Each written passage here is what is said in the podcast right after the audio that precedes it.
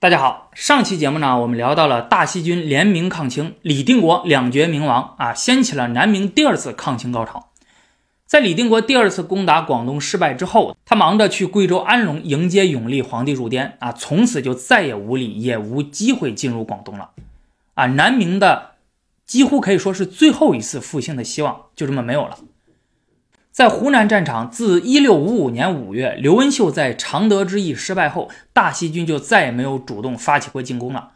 因为此后大西军内部围绕着继续拥护还是取代永历皇帝而公开分裂、纷争不已，甚至大打内战，已经无力东顾了。而造成大西军内乱的罪魁祸首就是孙可望。孙可望把永历皇帝迁入贵州安龙后，挟天子以令诸侯。他在贵阳自设内阁六部科道等官，啊，自行任命地方文武官员。南明重要的军国大事也均由自己来处理，只是在形式上通知永历皇帝认可。日常事务的处理，那更是根本就不知会永历皇帝。南明相当一部分文武官员只知秦国主，不知永历皇帝，啊，甚至有人劝谏孙可望取代明朝称帝，让永历皇帝禅位给他。孙可望一方面他确实想称帝。有史料记载呢，他已经开始着手准备了。另一方面，他也有所顾忌。永历皇帝是当时各个抗清势力唯一认可的正统皇帝啊，是唯一能把各方势力团结在反清复明大旗下的人。孙可望担心，一旦他取代明朝称帝的话，大西军内部手握兵权、威望较高的李定国、刘文秀肯定会反对，而其他拥护明朝的抗清势力也绝不会认可他。甚至会联合起来共同讨伐他。在当时那种情况之下呢，永历皇帝也许是汉献帝，孙可望他最多只能做曹操，而不能迈出那最后的一步。就在孙可望进退维谷之际，永历皇帝已经感受到了孙可望的野心啊，他秘密派人同李定国接触，希望李定国能够解救自己。李定国此时志在攻占广东，无暇他顾，但表示呢自己将拥护明朝。一定会解救永历皇帝的啊！自己宁可辜负孙可望，也绝不会辜负永历皇帝，就拍胸脯给永历皇帝保证了。不料这件事被孙可望给知道了，他就派亲信将领在一六五四年初到达了安龙，逼迫永历皇帝说出事情的原委，并且逮捕了相关大臣进行严刑拷打。这些大臣为了避免牵涉永历皇帝，承认是自己瞒着永历皇帝啊，假传诏书跟李定国联系的。最后参与此事的十八人被杀，这就是南明史上的十八先生案。到了一六五五年初，李定国第二次进攻广东失败啊，被迫回到广西。经过休整之后，他决定亲自率领本部兵马前往安龙救出永历皇帝。孙可望得到情报之后，派人拦截，但是没成功啊，于是又急忙派大将白文选于一六五五年十一月前往安龙，把永历君臣。迁到贵阳，置于自己的直接控制之下。白文选呢，虽然是孙可望手底下的人，但是心里却不赞成孙可望的做法。因此，到了安龙之后，他就想办法拖着啊，就等着李定国的到来。一六五六年二月，李定国率军进入安龙。由于李定国之前在第二次进攻广东之战中损失较大啊，军事力量受到了削弱，而贵州又是孙可望的势力范围。于是他和白文选商量之后，就决定把永历皇帝迁到云南昆明。李定国虽然解救出了永历帝，但是代价也是十分惨重的。在得知李定国的主力大军离开广西之后，清军马上就组织了反攻，又重新占领了广西的大片土地。从此之后，永历朝廷同广东抗清义师、东南郑成功部及其他抗清力量的联系被彻底切断。双方陷入了消息不通、各自为战的被动局面，而且还为后来清军经广西进攻云南、贵州创造了有利的条件。一六五六年四月，永历帝进入昆明；五月，册封李定国为晋王，刘文秀为蜀王，白文选为巩国公。为了争取孙可望的支持，稳定政局，永历帝多次派人前往贵阳，劝说孙可望放下成见，双方重归于好，甚至还把孙可望在云南的家人。送往了贵阳啊，以表诚意。但是孙可望却丝毫没有悔改的意思，他自己独揽大权惯了啊，觉得呢自己不称帝就已经够给你面的了，你还想让我交出最高权力？你咋想的呢？而且即使交出了权力，那永历帝李定国、刘文秀啊，和自己都有过节呀，自己之后不可能还会被重用的，会受到诸多的限制，他无法接受。另外，他觉得凭借自己的实力也没有必要妥协。那句话怎么说的来着？我也想低调，但是实力不允许啊！啊，自己目前控制了贵州一省之地，手握二十万大军，在云南的将领之中呢，也有不少听命于自己的。李定国、刘文秀只有三四万军队，他拿什么和我争啊？我为什么要妥协？于是，在一六五七年九月八日，孙可望亲自率领十四万大军由贵阳向云南进发，留下了冯双礼镇守贵阳，要一举荡平云南反对自己的势力。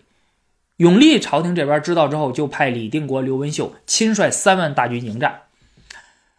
十四万对三万啊，怎么看孙可望也是赢定了吧，对吧？你李定国就是再能打，你就是战神，又能怎么样？你军队数量差距这么大，你还能怎么折腾呢？孙可望自己也是这么想的，所以他觉得这次肯定能成功。结果双方在交战的时候吧，他手底下的几个将领因为不满孙可望的做法啊，有的心向永历皇帝，有的之前曾经和李定国、刘文秀长期共事多年啊，不愿意自相残杀。结果阵前倒戈，孙可望的十四万大军顷刻之间土崩瓦解。最后，孙可望只在少数兵马的保护下逃往贵阳。而留守贵阳的冯双礼啊，一看孙可望大败而回，就决定归顺永历朝廷，迫使孙可望就逃往了其他地方。但是其他地方的南明将领呢，也不允许他进城，孙可望就只能投降清朝了。清朝一看南明内讧，孙可望投降，那是喜出望外啊！天上掉下大馅饼了。之前明清长时间相持于湖南、广西一线，毫无进展。此时若是能够妥善利用这一天赐良机，必能一举荡平西南，一统天下。因此，清朝对孙可望的来降十分重视，不仅封其为义王，还特派高级官员前往长沙册封，准许孙可望进京。清廷派出了大量王公大臣、高级官员出城迎接，顺治皇帝亲自接见，多次宴请，赏赐不断。那看到这里啊，你就知道为啥南明败亡是大势所趋了啊！无论怎么拯救他也无于事无补了，因为他自己就不争气啊。大家可以比较一下，那当初孙可望以云南一省之地数十万大军归顺永历朝廷，只不过就想求一个秦王的爵位啊！南明这扭扭捏捏，就是不愿意给。这次孙可望在落难之际，只不过率领了几百个人啊，几百个残兵败将投降清朝，清朝却对他大加封赏。这气度啊，这格局，这远见，南明怎么比得了呢？啊，你说他不灭亡，谁灭亡？孙可望受到清朝如此的礼遇，那自然是要投桃报李了。他执掌永历朝廷多年，那对南明的政治、军事等各方面的情况，那是了如指掌啊。啊，他就把这些机密信息全都告诉了清廷，而且还献上了呃云南、贵州的地图，并且提供了一批熟悉当地地形的向导。一六五八年一月十八日，清廷正式下令派遣三路大军进攻南明。第一路由陕西汉中南下四川进攻贵州，第二路由湖南取到广西北攻贵州，第三路由湖南进攻贵州。啊，不久后又命令大批八旗军队南下进攻云南。南明这边，由于李定国在平定孙可望叛乱之后啊，没有及时的部署和防御，反而呢，为了整顿内部，把前线大批将领调回昆明，从而严重削弱了同清朝接近地区的防御力量。不过，说实话，这次再怎么努力的准备，恐怕也难以抵挡清朝大军了。清朝的三路大军进展的极为顺利。到一六五八年六月，清朝三路大军会师贵州，占领了贵州大部分地方。十一月，清军召开会议，决定兵分三路，大举进攻贵州西部和云南。明军全线溃败，永历朝廷被迫于一六五九年初离开昆明，退往云南西部地区。而清军则在一六五九年一月二十五日占领昆明。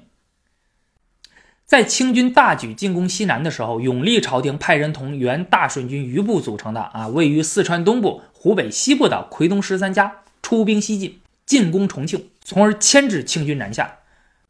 奎东十三家组织了多次进攻，但是均告失败。啊，后来清军在灭亡永历朝廷后，转过头来就进攻奎东十三家，最终在一六六四年将其彻底剿灭。也是在清军集中兵力大举进攻西南的时候，位于东南的郑成功发动了长江战役，准备攻占南京，并以此为基础占据长江中下游地区。第一次呢，由于天气原因失败了。第二次，郑成功出动了三千多艘战船，十几万军队啊，最后都打到了南京城底下了。但是由于指挥失误，也宣告失败了，没人再救得了南明了。永历皇帝退往云南西部地区之后，由于手下人的不断的撺掇啊，他觉得还不安全，于是就逃往了缅甸。此时的李定国正在云南西部组织军队抵抗清军的进攻啊。得知永历皇帝逃往缅甸之后，急忙就派人想要把永历皇帝追回来。但是这个使者呢，进入缅甸之后就被缅甸政府给杀了。此后，李定国曾经多次派军想把永历皇帝给弄回来啊，甚至动用军队武力进攻，但是因为各种复杂的原因，也都未能如愿。虽然缅甸官方允许永历朝廷入境避难啊，但是呢，却没有正式的官方接待。永历皇帝在缅甸过着寄人篱下的悲惨生活啊，得过且过。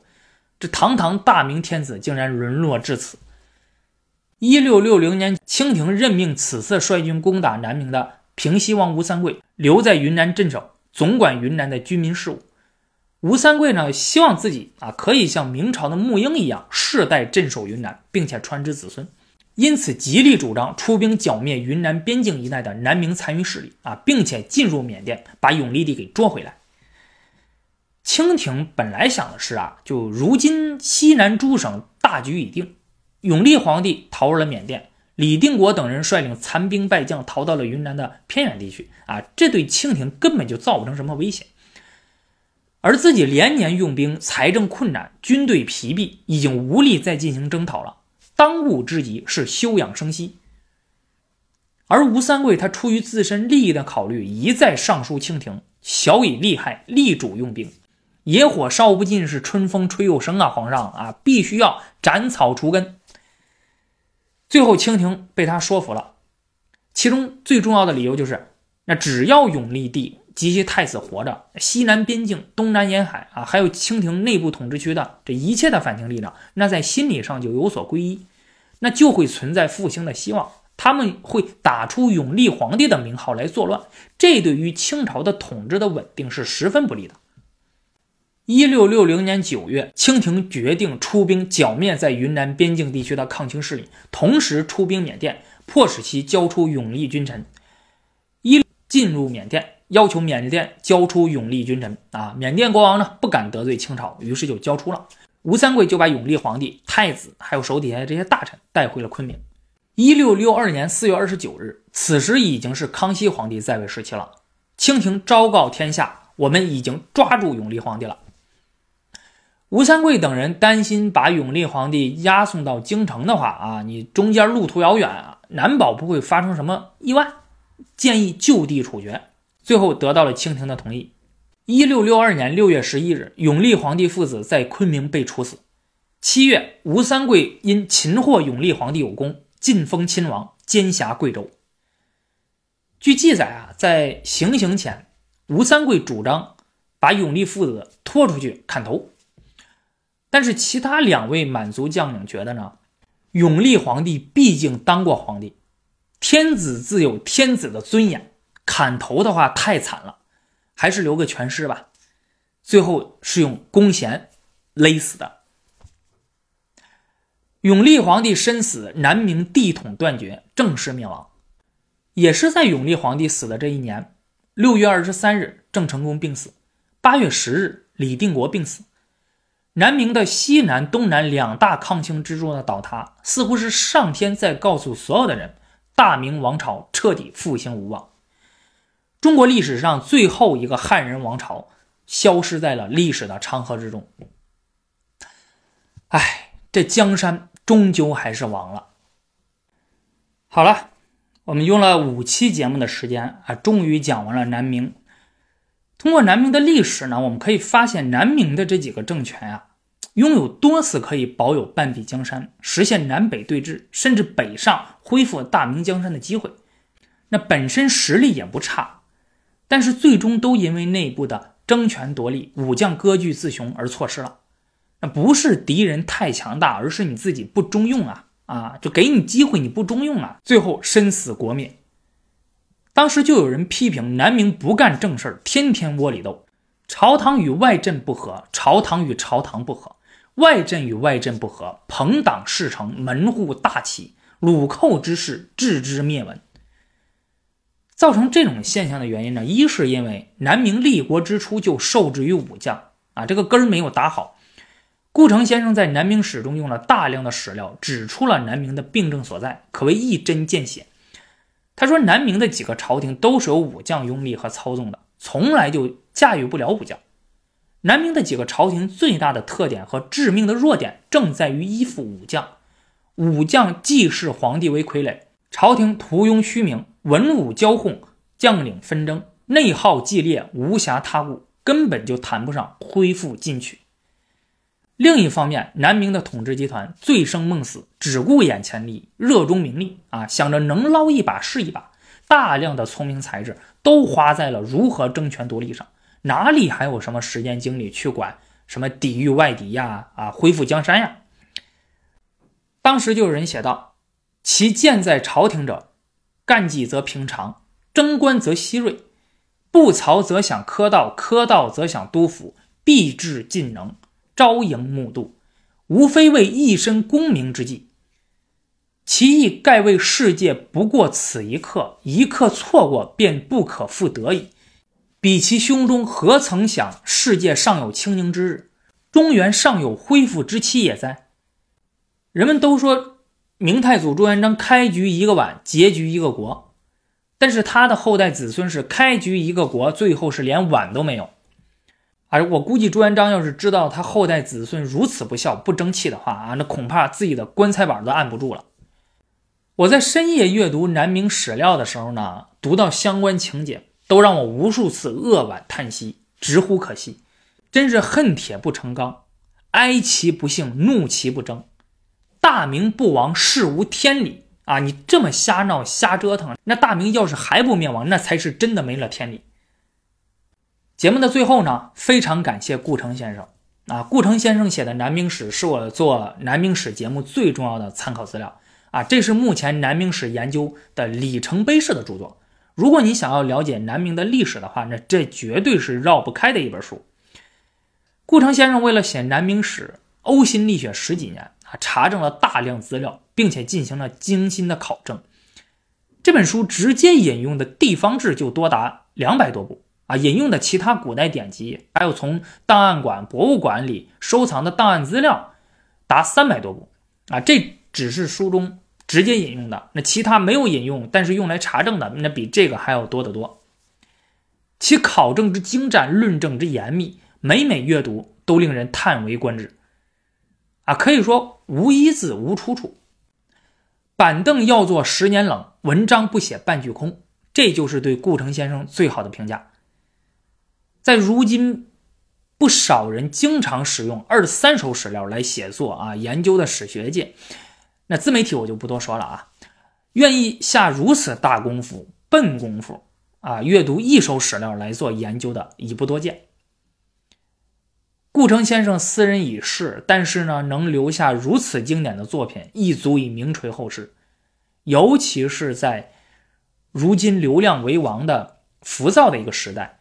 人们生产了大量吸引眼球的速朽的东西，虽可得益于一时，却无益于一世，从而更加凸显了这些经典作品的难能可贵。也许他们不会时时刻刻啊引人关注、光彩照人，但是却会默默的持久发挥自己的价值。感谢顾城先生给我们留下了如此经典的作品。另外，如果大家想听音频的话呢，可以在喜马拉雅搜索《南明史》啊，这是顾城先生的弟子孙宪涛老师主讲的，讲的十分精彩，欢迎大家订阅收听。好的，《南明史》这个系列今天正式宣告结束，我们下期节目再见。下期节目呢，我们将会讲述一个全新的话题。谢谢大家支持。